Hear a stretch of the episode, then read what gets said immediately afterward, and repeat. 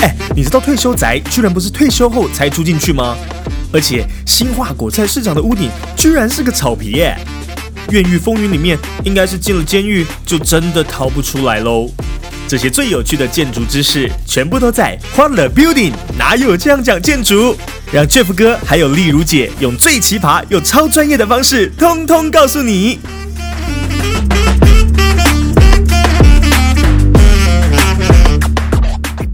Hello，各位听众朋友们，大家好，欢迎收听欢乐 Building，我是主持人 Boas。我是建筑师 Jeff，我是建筑师例如。好的，今天我们的欢乐 Building 呢，要跟大家介绍的是我们的大型公寓住宅啦，那也叫做集合住宅嘛，对不对？嗯，所以大家应该路上啊，走在路上都会看到什么啊，各式各样的这个高楼大厦，甚至有些公寓啊，就没有电梯那种公寓嘛。那讲大家可能比较明白一点的，就是什么地堡啊这种，哦，就是大家比较熟悉的这种大型的公寓住宅啊，集合住宅，哎。这样说起来，监狱算吗？嗯，大型大型，集合住宅是可以自由进出，监狱不行。OK，好的，所以好像有不同类型的这个公寓宅。那 Jeff 哥，理解我们一般所指的这个集合住宅，就是我们一般说的这样的大楼嘛，对不对？呃，住宅大概有几种嘛？哈，以以前我们讲自地自建，独栋的是自己的。对，那有一种我们叫联排。的住宅或者是透天厝，这个我们比较习惯会听到的台湾的这个称呼。那透天厝的意思就是你从有家里有地，然后有天，所以有天就是你从一楼到四楼或一楼到三楼半都是你的。嗯，那在我们台湾呃这个有有一些的这个地方就有这种产品，然后通常这种透天厝呢，它就有独自己进出。啊，从街道上进出，然后它是跟别人的墙壁是连在一起，嗯嗯嗯，就一间一间连排的透天。它的所谓墙壁连在一起，是我们两户共用一个墙壁吗？对，共同壁。所以我凿壁偷光是可以偷过去的。嗯，是。那个壁最好不要凿。通常它应该有结构性的。对，所以这个叫连排。那通常大概就是三楼、四楼，对不对？好，三楼然后顶楼有一个半，呃，那个四楼有一个半半。一半的面积这样哈，很多人做神明厅嘛哈，嗯，好，另外一种是我们台北常见的叫步登公寓哈，步就是步行可以登上去哦，OK？那就是没有电梯的。那早期就是四楼跟五楼比较多。你说楼高就是四呃四层楼高的公寓，然后它通常就是一支楼梯上去，左右各一户。毕竟你要爬到八楼哦。嗯，对啊，不会，实在太累，对。那后来大概有做到六楼，但是六楼、五楼，像我们这种人现在爬起来就喘喘吁吁，这样上气不接下气，所以后来大概六楼以上、七楼就开始有人加电梯，我们就会称之为华夏，嗯啊，中中华民国的华。那有时候再高一点，十楼以上，我们大概就会比较多哈。所谓集合住宅，就是它的。这个户数很多的，嗯，大家集合住在一起，我们会叫集合住宅。有管委会的那一种啊？哎，对，通常那种的管委会比较这个组织比较这个健全呐，哈。那其实现在好像，呃，华夏也都会有啊。因为他有时候要收这个公共公共梯厅的电呐，要清洁啊等等，嗯，对，大概是这样分。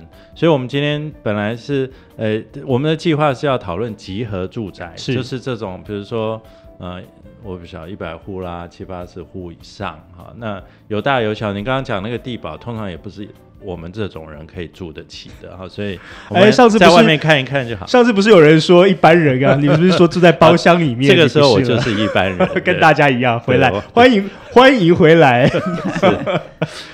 那哎，可是现在市面上，你如果家里想要买房子，大概我们看到的产品是这种最多啦。好，那个路上有很多这个广告招牌，不管是在淡水啦、三重啦、哈这个南港啊、戏子哦，什么国家一号院啊这种的，对不对？嗯，是。好，所以这个是大概这个题目，呃，我们觉得对大家可能有一些帮助啊。比如说，我们以后呃，或者你们有人喜欢去看房子，哎，好，其实也不一定真的很想买，但是就喜欢看。这个总是做梦是最美美的哈，所以呃去这个预售屋啊看一看这个房子的，看看样品屋啊，看看家具啊，看看这个环境啊，口渴了进去喝喝茶啊，对，还有点心。不过你要慧眼一点哈，你不要一下就被识破了。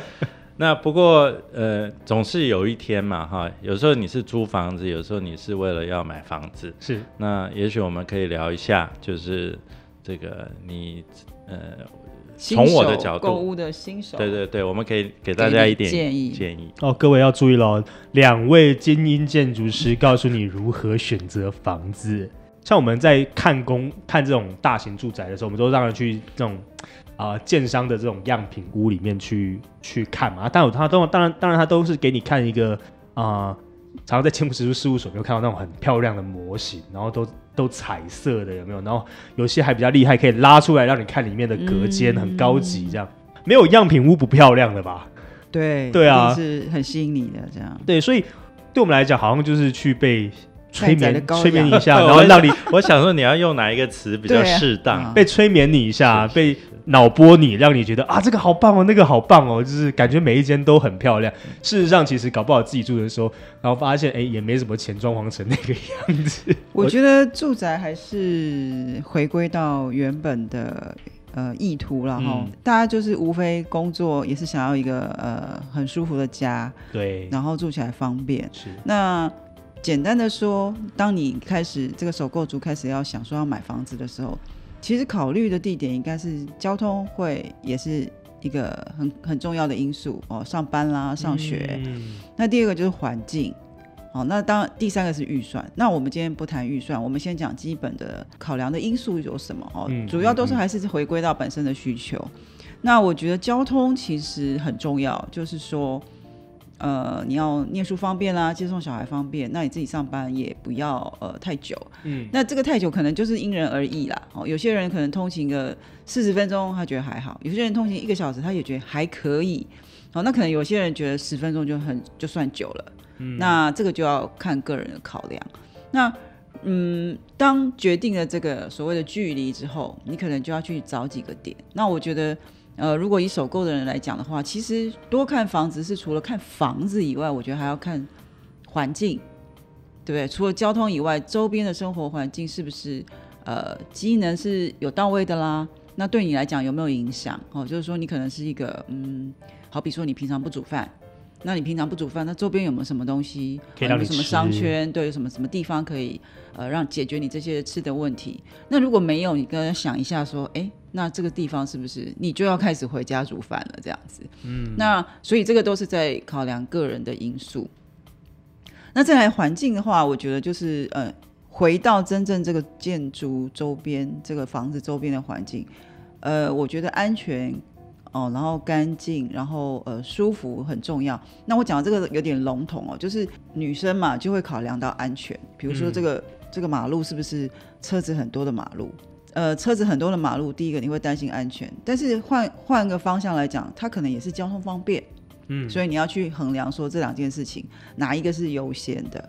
正常来讲，车子不多的地方感觉也不太安全，可是安静啊。他的意思应该是说，我出门如果有小朋友会不会冲撞，马上啊是是是跑到马路上。嗯哦，所以所以这个所谓很多人在讲说天下第一项的意思是指说，你买房子住的时候，你可以往这个方向去挑选。是是是。那再来就是说，如果是我的话，我可能会比较倾向买新城屋。嗯嗯，就是我看得到那个房子。如果是你当下要住的，其实你大概就会想要看到新城屋了。是，那新城屋对呃一般人来说比较可以分辨得出环境的好坏，因为预售可能看到的都是图跟模型，都是行销行销都是很美的画面。对，那呃对于呃不太能够仔细判断的一般人来讲，我觉得这有点难度。嗯，那。那当然也有可能，很多人这个地段太好，新城屋根本就不用看，早就已经被买完了。是，但是我觉得，呃，看房子是需要时间，然后花多一点的这个找寻多一点不同的环境。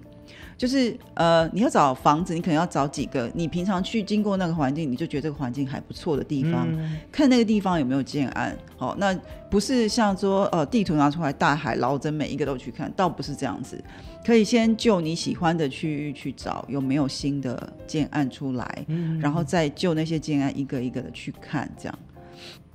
接下来还是一样是个人的选择。这个，哎，对于景观跟这个，这个可以请 Jeff 来说。他以前买房子很很介意窗户看出去漂不漂亮、美不美、有没有山、有没有水，这样是不是海边？他上次说，呃，第一次说是要住在淡水河边，我马上说不行。环境，我我觉得是第一优先哈。刚刚例如讲了，环境是机能上哈，比如说你工作啦、吃饭啦哈。但是我我个人是一直都很觉得，一住在家里的时候，有一个部分很重要的是你看出去啊，因为我们在台北就很挤嘛，然后这个整个环境常常啦，大部分的时间，如果你是买低楼层，你都是看到人家的后后面的厨房啊，或者是人家的什么工作阳台，看到人家晒衣服什么，那。这个我心情就不好啊！我希望我看，其还有还有第二件事情，我希望那个动距，所以动距就是一动一动的距离，嗯，是离我的窗户起码有一个距离。我不要每次我在房间里，我还担心人家可以看得到我，对不对？啊，那另外一个是我有视线的这个距离的时候，对我眼睛很好啊，好不容易近视啊。那好，但是更重要的，哎，你不知道有没有发现台北市的这个？其实我们的绿化状况是还蛮好的，就是我们大大部分的道路上的这个树树都长得很好，所以如果你在二三楼，其实你门口就是你的窗边就是绿色的，可是它挡住了你的视线，很近哎。他喜欢看，可是你你小学没有学过吗？看到绿色总比看到对眼睛很对对眼睛好，不用吃鱼肝油。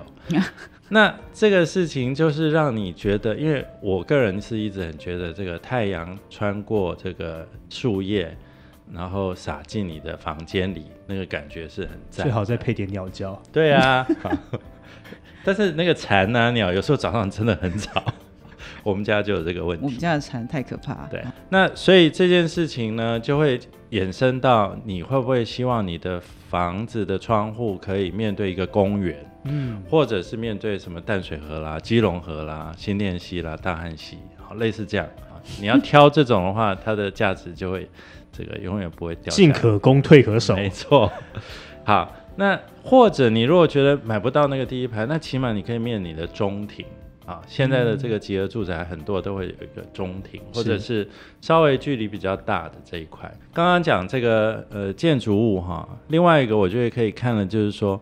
距离马路不要那么贴啦，啊，就是我的这一栋房子或者你的那个窗户，如果跟你的这个道路边，比如说有一个五公尺以上啊，那起码你就觉得这个中间有一些这个树啊，可以把这个灰尘稍微滤掉一点啊，噪音也可以做一点改改善。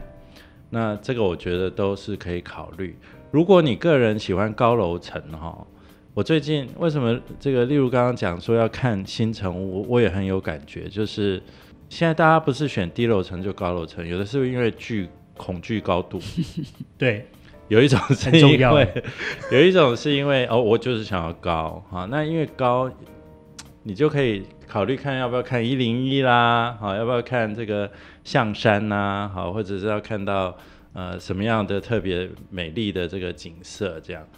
所以，我我其实我要不要发一个牢骚？就是我其实台北市一直觉得那个屋顶的这些加盖，让我每次要去看房子的时候就很却步，因为我每次上去看，你知道我这么在意那个看出去的样子的时候，我看到很多这个红色、白色的铁皮屋的时候，也是 也是蛮心心情上也是觉得很可惜、很遗憾。明明很重视很很重视环境的 Jeff 哥，哎。我请问一下，早上起来的时候，第一件事拉开窗帘，不是吗？那就往天空看呢。往天空怎么说呢？好像也没有了。看到外面。哦，好，你你就是都不需要，就是去刷牙洗脸，然后然后要出发了。所以，我这个讲的是我个人喜好，但是我发我觉得这个在这个呃房地产的价值上有帮助。但是如果有一些人呢，他就是夜猫子啦，或者他觉得我最好每天就是看玩玩电动哈，或者是这个。看电视，我根本不需要对外的窗户。其实我有时候要问例如，他，你他晚上睡觉是一定要很黑很黑啊，然后早上褪黑激素是很重要的，才会睡得好。那可是早上起来的时候，这个因为我们如果想要睡到十点，对不对？会不会太晚？还好了，好幸福哦。啊，对，那那个窗帘要很 要全遮光对对，全双层的，后面还要反射。那可是如果你早上起来的时候光线很好啊，然后你泡一杯咖啡啊，那准备在那边准备好想好今天早上做什么事，那个光线很好的时候，其实让你一天的心情会很好。是是是。那所谓东西向跟南北向这个问题，它最主要的问题会在哪里？我们不讲风水哦，嗯因为因为可能我们讲科学，对我们讲科学，嗯、风水可能因人而异。那呃，讲科学的话，其实东西南北向也没有都不能住哦，其实都可以住。那只是说台湾的这个纬度跟这个位置，其实呃呃，基本上南向是比较热的，因为我们面对太阳南晒的时间比较长，但是南向的阳光是稳定的。那东西晒比较简单，就是太阳升起跟夕阳西下。刚刚我们还在讨论说，呃，西晒为什么老是讲西晒哦？就是呃，因为太阳从西边下去，那这个晒的时间比较长，然后长的时候呢，它会蓄热，蓄热的时时间，哎，说实在也没有很长，但是刚好就遇到大家下班回家，嗯，所以你进房子的时候就会觉得哇，这个好热啊，然后冷气就开始开得很强哦，然后呢，呃，就会觉得说这个西晒其实不好，很严重。那有没有东晒这件事呢？其实也有，只是说因为我们早上起床之后我们就出门了，所以东边这个晒太阳的这个对我们的影响可能是相对哦感少的，受不到对对对对，相对是少小的。那呃，其实东西晒都是因为太阳会下到比较斜的这个角度，然后持续性的照射。那呃，当然选房子的时候，其实很多的房子都已经会尽量避掉东西晒的这个问题哦，不管是开窗啦，或者是这个长短边的关系，也都已经先替大家考量到东西向的这个缺点。那基本上我们会一定是比较倾向选这个南北向坐向，就是你的房子如果是有长形的话，长形是希望长形是可以面对北或是南。那当然，我在这边要强调一下，就是如果是面对南呢，最好是要多一点的遮阳或是阳台，因为确实还是比较热。那北向的话呢，就是光线比较稳定。那北向还会有一个缺点，就是因为在台北，那冬天北回归线以北哦，冬天会有东北风，嗯东北季风。那有些区域就会比较呃这个排斥北边。那可能你如果是住在高雄啦，中南部北边可能就没有太大的差异，那你就可以选北边。那但是如果比如说像呃住在比较冷的地方，东北风比较强劲的地方，那你尽量就不要选北边。像那样子的地方，如果你非住不可，你还是要去选一个面南的这个单位。你在同一层楼里面，你可能有面向东边、西边、北边、南边的这个单位，就尽量去选面向南边的单位。那另外一侧的这个北向的风呢，就会被另外一个单元可给挡住了。所以其实这所谓的东西南北向这件事情，它是比如说我们进到这个新城屋里面去看，那可能就是要看说，哎，第它的窗户开的位置是面西还是面东嘛？是是是应该应该不是说整个像我不是整个房子不是整个房子嗯的坐向嘛？你那个单元，对，我们现在讲是单一单元这样。所以有一种方式，现在那个手机都有那个罗盘，对不对？对对对，那你就到那个客厅，你就开始把它对一下，看看你那个开始把那个帽帽帽子戴上，法衣穿起来，开然后打开你的罗盘，对，你就看你那个客厅的那个最大的窗户是面南南还是面东面西这样，啊然后你们可以每是是个房间去检查一下你。看到大吉就可以了。我不不不，我们讲科学，不小心大家都要学正音道长的哦。对，那但是这个东西南北这件事情都有一些解决的方式啦，哈、那呃，现在有一个我们其实最基本的是就是叫遮阳板啊，所以你可以观察一下你那个窗户外面是不是有突出的一块板啊，有的是垂直型的，有的是水平型的，哈，那它多少在因为太阳会移动嘛，啊，太阳移动的过程里面，它就会挡掉一些光线。现在有一些的集合住宅做的是这种，我在我的建筑的外墙的外面再加一层，有点像啊、这个遮阳的设计哈、这些设计有的是用格栅啦，哈、有的是用什么冲孔板啊，反正就是让你看得出去，但是它多少会这个呃遮掉一些阳光。是啊我们有一些这个通俗的讲法，就是第二层皮啦啊。Double skin 的意思，就是说我有另外一层去稍微挡掉。那其实这个在呃新的这些绿建筑的这个做法里面，它其实也是让你的墙哈有先隔绝掉一些的太阳，因为台湾的这个钢筋混凝土的这个建筑的材料。它有一个特性，就是它会逐步的吸热，嗯，所以有时候你回家去摸你们那个太阳照的比较久的那个墙，也许到七八点、八九点都还热热温温的啊。那所以你睡觉的时候，其实它一直在散热。那等到早上六点的时候，好不容易热散完了，又开始要吸热。所以你选的那个面相，如果不是一直被太阳照射，就会比较好。但是像北边刚刚讲那个，就是要有什么气密窗啦，或者是。对，就像例如讲讲的，刚刚也许有一些这个，它刚好设计有一道，呃，旁边有一个亮体，刚好可以挡掉那个风，就还好。我我小时候住那个淡水，在朝东北的部分，我都印象很深。那个冬天的时候，那个风那样咻咻咻，然后那个下雨的时候，那个窗台会冒泡泡，意思就是水一直要进来，嗯，那很厉害。那个容易淋雨那一面就容易吸水，吸水如果当时的防水。啊，年久了以后，可能它的效果比较差，搞不好就开始会有一些问题出现，就出现壁癌啊，有没有？墙壁上那些油漆就开始剥落啊，这个就是水汽呃聚集在那个方向那个墙面上，然后呃久了防水也会慢慢失去这个功能，那你的墙面慢慢渗进来之后，墙面就会开始出现壁癌，大家壁癌就是这样来的，就是有水就会这样子，对，壁癌好难处理哦，对不对？是啊，是啊，是啊。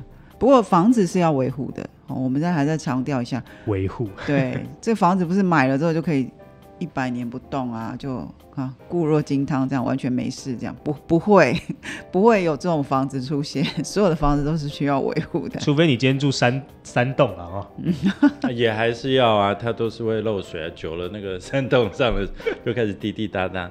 那另外一个采光之外，其实是通风啦。啊。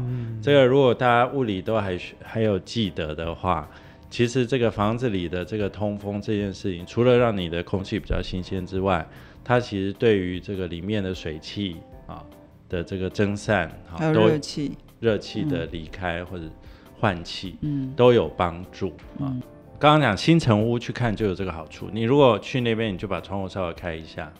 然后感觉你要在那里静静的感觉，看看有没有那个不用静啊，一打开应该风。万一那天没有什么大风的时候怎么办啊？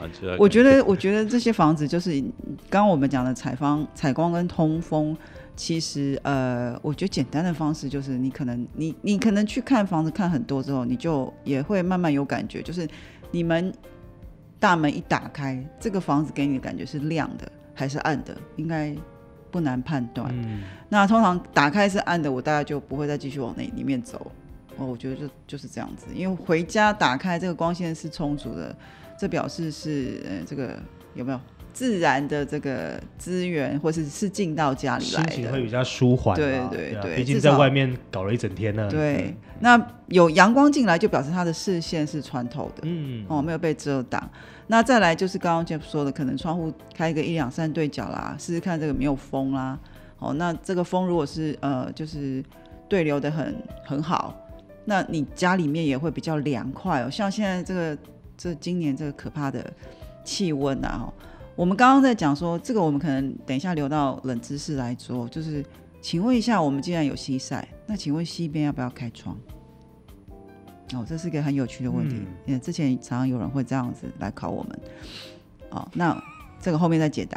那再来的话呢，就是就是这个电梯，呃，进去。当然我们在考虑自己的这个坐向之后，其实刚刚讲的这个采光通风都都讲过了。再来就是房间的这个格局，其实格局大家在室内，嗯，也都还蛮多东西可以自己做调整，所以我觉得这还好。但是其实要注意的是这个。卫浴的位置哦，这有什么讲究吗？呃，因为卫浴的位置哦，其实大家知道集合住宅就是很多人共同去呃，应该说用这个大楼。对。那对于呃，我们讲说科学上来讲，这些垂直的卫浴的管道间，当然是要持续才是比较正常的，有效率，然后也比较好这个 work。那所以它的这些呃水管啊、粪管啊什么等等，它会在集中在一个管道间里面去做配置。那所以意思是说，如果你的室内的格局想要做改变的话，卫浴最好不要乱动。那个水很深的意思啦。啊，对对对，你搞不好一挖就挖到粪管了这样。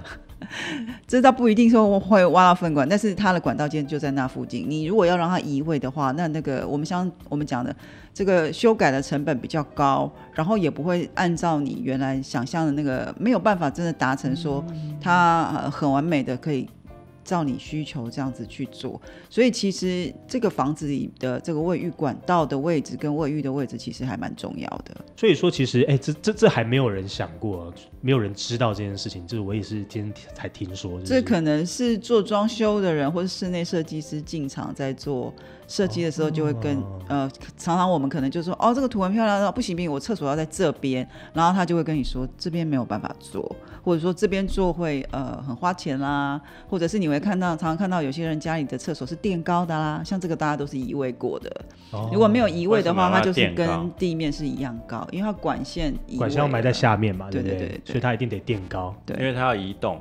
原来做的设计不是在那个位置。我我补充一下啊，就是说浴室这件事情有窗户，其实也会让你心情好。所以我的意思就是说，你看。去看房子，就觉得你这个房子实在是太完美了，什么事情都可以让我觉得心情好，就可以买。那我们在过去的经验哈，我觉得两个卫浴至少有一个要有窗户啦。啊。我也可以替别的建筑师大概讲一讲，说有点辛苦，因为设计上很多条件有的时候做不到。这个窗户它是要你能够头看到外面的。我当然主要是为了通风啦。哦，是为了通风。我想说，为了通风，不是为了让人家看。如果说有头还可以看到外面的话，那那好像也是会用窗帘遮啦。对，别人有没有看到你在洗澡？是。那所以，所以这个这个从建筑师的角度，我们其实都非常努力，要让这个所有的这些住宅的这个平面都可以让人家好用哈。所以我另外一个，我觉得还可以再跟大家分享的是，如果你们去看房间哈。房间大概有几个重要要注意，一个是所谓的动线，就我在看电视的时候，就是旁边有一个门，然后你那个小屁孩呢就一直在走来走去，对对对。但是所以这种我们通常会避免，像我们做的设计，我们会把这几个呃这个房间的门尽量都在同一区，然后不要干扰这个厨房或者是那个客厅，甚至我也还看过在厨房旁边放厕所，这也是有点讨厌。为什么？我在里面嗯嗯的时候，旁外面在煮饭，呃，所以这个事情其实是一些小细节，你们就是 就是心理问题。去的看房子的时候，就是稍微的想象一下，我如果坐在这住在这里的时候，他会有什么问题？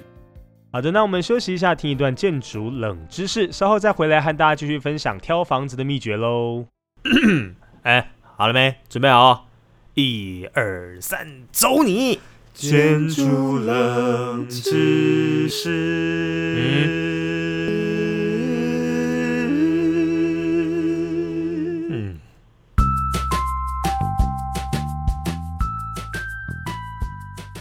好的，那现在我们要来跟大家好好分享一下我们冷知识了。刚刚这个丽如姐好不容易吊了大家一个胃口啊，就说等一下冷知识再来讲解。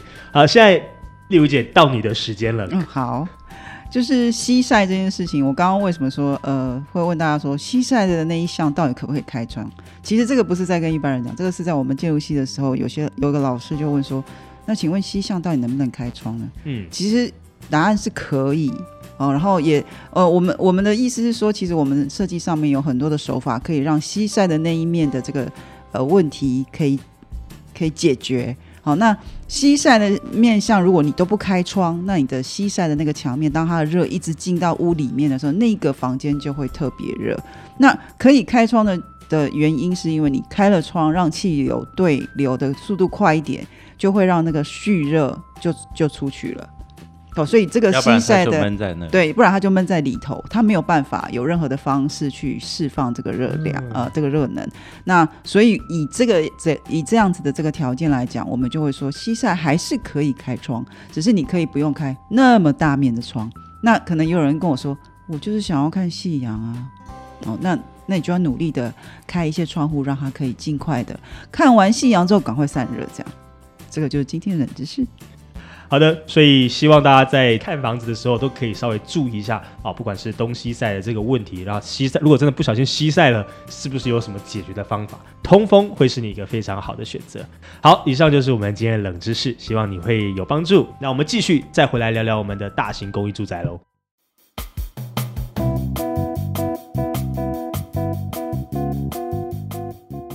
OK，Jeff 哥，那在挑房子的时候有什么还要多注意的吗？大家可还是要有一点点这个注意的，就是进房间的时候，你如果有可以带一把皮尺，你就带吧，好，稍微量一下那个床啊，大概比如说单人床用个九十公分，都算小了哈，小床 真的很小的床，大概要一百一百二，然后你看有没有地方放衣橱，啊。因为现在的房间真的有的小到实在是我的天哪，那个没放书桌就算了，起码要一一张床跟一个衣柜，衣柜很重要啊，所以有的时候不行，他只好放在外面，还要去买那个塑胶的有拉链的拉开来放。天哪，好掉价！那衣柜的部分我都建议要看有没有六十公分，是指深度？对，因为你一件衣服挂进去的时候要六十公分深，那。问题是那个衣柜还要开门哦，你还要留预留空间，拉门你可以做拉门啦，好，但是衣柜跟你的床中间起码要留个六十公分，让你可以站在中间。对啊，你其实可能是用你的身材去去衡量，很多人就是这样侧面这样走得过去就可以了。没有，所以我的意思就是说，呃，房间要有衣柜这件事情一定要先看到啊，因为有时候他是不附衣柜的嘛，他跟你是那床你也看。不到哈，那有的时候他只是画图给你看，好像都放进去了，其实并不然啦。所以他曾买了比较小的床。对，那如果你很需要那个叫什么阅读桌或者是化妆桌，还要放那个，那你就是稍微妆台，嗯，所以要算一下。哦，所以各位就已经看到这个 Jeff 哥丽舞姐哦，有几个很重要的点哦，就是当然采光啊、通风啊之外，哎，这个。呃，卫浴设备在哪边？你有些时候会有两个卫浴嘛，对不对？它的位置在哪里？有没有开窗？哎，都是一个需要去注意的地方。因为卫浴不好动啊，很多管道钱都在里面。那你要修的话，那个钱就很多嘛。因为啊，你从这个呃粪管啊、水管啊、冷热水管啊，其实都已经预留好了，要转接过去，你又不能留明管，啊，那这感觉就是会特别特别的麻烦。再来，可能就是呃厨房。哦，或者是说我们我们讲公共区域好了，就公共区域平常家里生活会比较常待的位置，就是客厅、餐厅，然后厨房。那其实客厅、餐厅、厨房，嗯，可以有很多种的这个应该说组合，因为其实我们现在这个呃房子房型都比较小，对，所以可能厨房就是一条，哦，就是一条这样子一个长方形，呃，对，长方形。呃，没有到很长，就短短一条，我应该讲短短一条，因为房子小，哪里来长？短短一条，然后可能就跟着餐厅餐桌哦靠在一起，好，然后再来就是客厅。那大部分呢，就是希望说门打开通透的话，一定是在这种客厅的地方才会通透。嗯，所以你进去可能通常都不是客厅，就是餐厅的边边这样子，那可以看到厨房。那现在大家都喜欢做开放式的这种设计哦，那所以就是空间会，因这其实就是让小空间变宽敞的一个呃做法。开放式的设计，你就可以同时看到客餐厅，然后还有厨房这样。那厨房如果做开放的话，呃，可能我觉得是年轻一代的比较喜欢这样子。我们要说明一下，开放式厨房是呃，就是没有用没有隔间哦，你看得到厨房的这些。呃，台面呐，很美式的美剧里面常出现的，对对对，像这样的开放式的厨房，就是这个厨房跟餐厅可能通常是在一起，然后他有时候会用中岛啊，去把这个琉璃台跟吃饭的地方做一个分隔，但是它这个其实是一种呃美欧美以前的习惯啦，因为他们一直觉得女主人呢被关在厨房里很可怜。啊，是吗？他们是这个原因吗？他有一部分是希望，呃，这女主人呢在做菜的时候还可以跟这个，哦，哎，我这样讲女主人哈，那传统了，好，现在现在男男主人也要下厨了啊，做菜的人。不一定是男，那他还是可以跟客厅的客人呐或家人呐讲话啊，哈，这个讲话好听啦，有的时候就是其实就是这个追小孩要赶快写功课啦，他一次要做好多事情，煮饭的时候还要记得这个叫小朋友赶快去这个这个做功课。但另外一个其实是小朋友做功功课的时候，呃，妈妈也或爸爸也可以跟他这个互动啊，所以。呃，尤其是有客人在的时候，这一些在下厨的人其实特别觉得难过，人家都开心的在外面聊天啊、喝酒啊、吃零食啊，他还在里面这样。所以开放式的厨房有很大一部分是这个让这个家里的所有的成员，他还是有一个交流的机会这样。嗯，那在不过因为在东方的，或者是说在我们呃台湾亚洲的这个文化。呃，日本可能没有，日本也是开放式厨房蛮多的。这个呃，我们这样就就讲台湾，就是我们其实是习惯用油炒东西，炒青菜啦，快炒热炒，快炒大油烟。那所以其实呃，大家应该有试过，这个炒完一次就整个家里都是这个味道哦。所以大部分的厨房其实都是有自己独立的隔间。那呃。其实厨房变革很多，那其实现在因为也有这个法规安全上的考量哦，就是现在的厨房可能很多人去看房子的时候，其实厨房是自己一个隔间的。那因为用瓦斯哦，确保这个瓦斯的使用的安全。那如果你不是用瓦斯，其实这个墙就可以不需要哦。现在有很多这个电子的炉。那呃，另外就是说，如果你真的非要炒的时候，现在还会有一些呃，这个格局稍微大一点的。产品呢，它可以自己做一个独立的炒房、炒菜房。呃，那有时候是叫中式厨房跟西式。呃，对，就是中式厨房，它可以在里面炒。那出来之后就是开放式的这个呃厨房的空间。那其实这三个空间，大家可能可能常常在上那个图上面常常看，就是 LDK 有没有 Living Room？嗯嗯嗯。然后 Dining Room，然后跟 Kitchen，然后就是这三个 LDK 的位置怎么去做安排？那也会很多人就说哦，这个是不是客厅一定要采光啊？那可能就是牺牲餐厅在里头，或者是谁要在外面？其实也不用谁在外面，只要你做的是开放式的这个设计，嗯，那个区域就就采光就是大家都采光了。所以这个是这个其实也是在现在住宅单元里面一个呃蛮重要的一个部分。对，所以。很多时候，这个吃饭的地方是被有一点叫牺牲了啊，通常都是比较里面没有窗户，嗯，有的时候更糟的产品，它会被塞在塞在一个 corner，然后连那个桌子摆进去都摆不进去，所以呃，去看房的时候，还有一个就是厨房哈，厨房有下厨的人就要特别注意，没下厨那就算了。对不对啊？反正你都买现成，只要有垃圾桶，有一个可以打开你的外带的啊的地方就好。那如果有下厨，要记得看那个冰箱可以摆哪里，因为我们买的时候其实没冰箱。那有的时候那个厨房塞不下的时候，你冰箱是要放在外面那个，得走出去打开拿回去。其实很标准的这个做法呢，其实应该它是有一个方向性。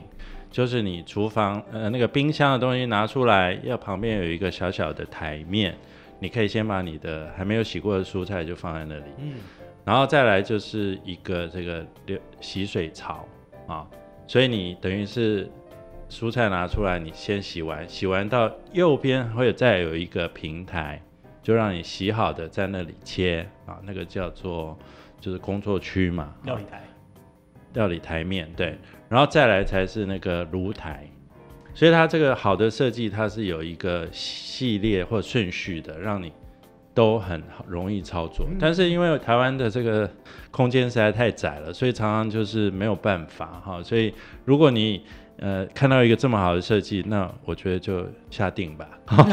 就因为这个吗？啊，然后还没讲完，他炒完旁边应该还有一个小台面。就是等于让你还可以放，对，然后才端到外面。你感觉上讲的这个好几个台面就很长了，好像很少这样子，跟台中市一样长。现在可能很多人冰箱拿出来就是直接进微波炉了。没错，所以要看你的生活状态。所以那可是问题是还有很多东西要放的啊，什么电锅啦、热水小电器啊，啊小电器，那个小烤箱，早上烤面包的，然后也许还有一些。呃，拉里拉杂的咖啡机呀，对，所以有的时候现在看到最多的，其实对咖啡机最多的是一个这个琉璃的台面，然后站人，后面就是墙，嗯，后面连那个摆这些都没有。如果你有多个三十公分到四十公分，你就很好用，你还可以摆啊刚刚讲的那些东西。是啊，所以厨房其实是看你们就是看使用习惯了。有没有需求嗯啊？那这个是一个，甚至餐厅也是啊。餐厅里很多的时候，我们那个桌子一摆上去，桌椅子摆上去，后面就靠到墙了。嗯，可是餐厅周围其实还是很多需要啊摆一些，储物的空间啊，对，嗯，所以储物空间其实也是很重要。不过我这样越讲，大家就开始要买这个、呃房子越来越大的感觉50平40平为什么？因为我们随着居住的这个时间越长，你其实会越来越多这个你以为买了有用，就一直都没用的东西。要断舍离，谢谢。对，所以我们要改变我们的生活习惯。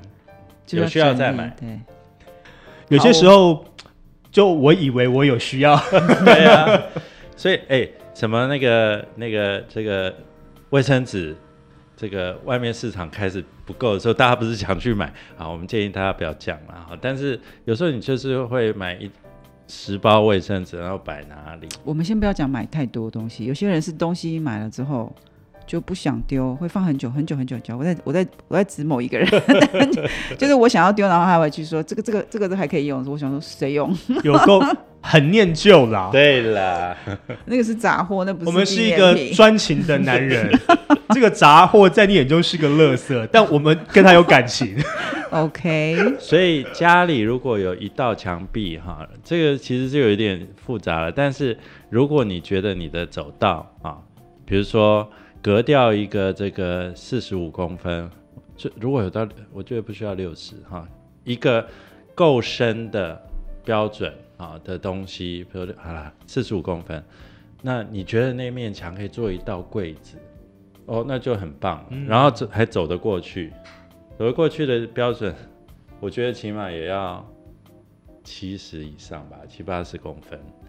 我跟你讲，这个都很很多美感。这个你做了以后，就发现床搬不进去，因为挡到路，就要拆掉重做。所以为什么需要建筑师？哈，对啊，这件事情也是呃，因为大家其实呃对生活中的很多尺寸其实不熟悉嘛，没有我们熟悉。嗯那呃，其实像刚刚讲的这件事情，除了在讲冰箱，你在讲冰箱的时候，我就我就想，我们讲我们我们自己的好笑的例子，就是我们去看冰箱的时候，觉得好开心哦，终于要选一个漂亮的冰箱啊，这个好，这个好，那个好，好。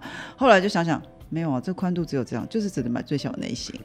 另外就是还有很重要，就是工作阳台。哦，工作阳台大部分都是跟着厨房连接，工作阳台也是有这个问题。大家一定都是把呃比较多人啊哈，我们应该讲说不是所有人，大部分人都把厨呃这个洗衣机哦这些机烘衣机这些放在阳台上，那请一定要先量好你的阳台门有多宽。嗯哦，很多的这个现在很多产品的确阳台门都已经是最小的，大概七十，呃，有的还就是刚刚好而已。那很多的这个家电呢，都是进不去的哦，即使连门拆下来都进不去，所以不要急着买家电，要先把家里的尺寸量过一遍再出发。没错，这个很重要，因为 在下也曾经不小心干过类似的事情，没买过房子，没装修过，都有这种问题。想要买了一个会呃瓦斯，就是我火，就是瓦用瓦斯的那种热呃烘衣机，嗯哎，下定的那一瞬间，我想说，哎。瓦斯的烘机也感觉上烘起来有太阳的味道，热热的，很开心。就发现太好了，我的这个工作阳台里面并没有留瓦斯管线给我，对。马上退货。对啊，其实这些事情都要都要注意啦，哈，就是说你可能真的是第一次呃搬新家，好，像这个床要怎么进去？有些床是不好意思，是电梯也进不去，那这时候师傅就要加钱了，因为要从楼下一直扛到楼上去，我还以为是用吊车吊上去，从吊阳台车会更进，贵一点。钢琴可能要用吊的哈。嗯，对，所以还是电子琴啦，这样比较有钢琴，比较方便。好了，那我们其实今天跟大家分享了非常多关于集合式住宅哦，从建筑师的角度帮你去看，你该怎么挑选一个适合你的这个新房子、新大楼哦。我们再帮大家重复复习一次哦。首先是什么？这个啊、你的交通交通交通，啊，这这附近的交通适不适合你？有没有有没有办法五分钟上国道啊？或者是附近有没有什么的捷运啦，或者飞机场啦、高铁站、火车站之类的啊？有没有？那第二个就是这个朝向的问题哦，这个其实就真的比较啊，比较真的是特别需要去注意，因为你就算比较远，你还是有办法到达，但是你这个朝向没救啊，就是你一辈子就是在这个朝向，你就不小心西晒，就除非今天太阳打从北边升起，不然你大概一辈子就西晒了这样子哦。那再来就是什么？再来就是像是一些这个厕所啊、厨房啊这些管线很多的地方，肯定要先想想它的位置在哪边。哦，不要随便乱动。先看，对对，先好好看清楚，哎，然后再去看说，哎，你的这个，哎，我家这样子生活的话，我的我的浴在这里啊，好，OK，好，我还能够接受。不要你后面才那边说我们不喜欢这个浴室在这个位置哦。那不然，如果你真的是对于自己的这个浴室跟厨房位置有非常强烈的喜好的话，请参考上一集《字地之间》。好，你就不要买房子，买地，然后找 Jeff 跟丽如姐跟你好好讨论，他们会跟你说你放在哪里比较好。好，所以以上就是有很多个这样子的不同的这个小 paper，都一定要注意，在我们未来挑房子的过程当中。好，那我们今天真的是分享了很多从建筑师的角度去看这个公寓啊、大楼的建筑。那希望真的是对哪一天你啊，终于可以去看看房子，或者是哎，现在可以开始假装一下，先去看一下房子嘛。反正你不一定要现在买嘛，啊，对对？现在听说这个啊，这个。经济环境啊很有变化性，嗯哼，说不定可以好好等等，先观察一下，累积点自己的经验。当那个变化一来的时候，就是我们开买的时候了啊。好，那我是你的主持人 Boas，我是 Jeff，呃，我是例如。那我们下周继续再来跟大家聊聊我们其他的一些建筑的案例喽。拜拜拜拜。